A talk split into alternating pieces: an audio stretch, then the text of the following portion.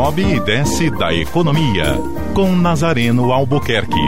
Oferecimento: Forte Imagem. Diagnóstico por imagem com qualidade. 3224-8903. Bom dia, Luiz Viana. Bom dia, ouvintes. Um sol muito bonito é, no dia de hoje, depois de é, 15 dias é, de tempo nublado e uh, muita chuva no Ceará, principalmente na região do litoral do nosso estado. Mas depois desse apanhado todo, o que que ficou? É, o Ceará continua sofrendo, é, os açudes, alguns deles estão em situação ainda crítica, com menos de 10% de armazenamento de água. Imaginem com tanta chuva que caiu na capital e no interior do estado tem regiões ainda do Ceará que estão é, com seus açudes é, em situação muito crítica, principalmente ali na Chapada do Apodi, na, no sertão central do Ceará, é, segundo o relatório do, da COGÉ, né, os açudes estão no máximo com 8 a 9% de reserva hídrica. A região do Cariri é a que tem melhor desempenho hoje.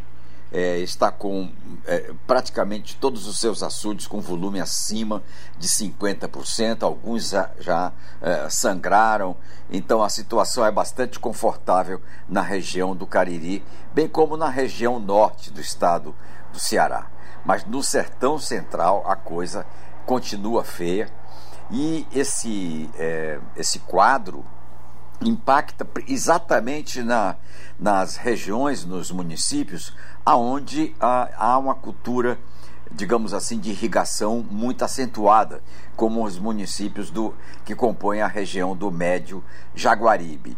Portanto, os projetos de irrigação, esses, é, é, pode, podem dizer que é, o agronegócio no Ceará está é, por um fio de nada por conta exatamente é, desta situação no sertão central, das chuvas que não é, corresponderam à, necessidade da reposição de água no interior do estado, nesta região, como eu falei, né, Sertão Central, Chapada do Apodi, essa região é, que é, tem uma, uma forte atuação no agronegócio, e a Fortaleza, por fim, está com uma situação extremamente confortável, é, segundo ainda o relatório da COGER.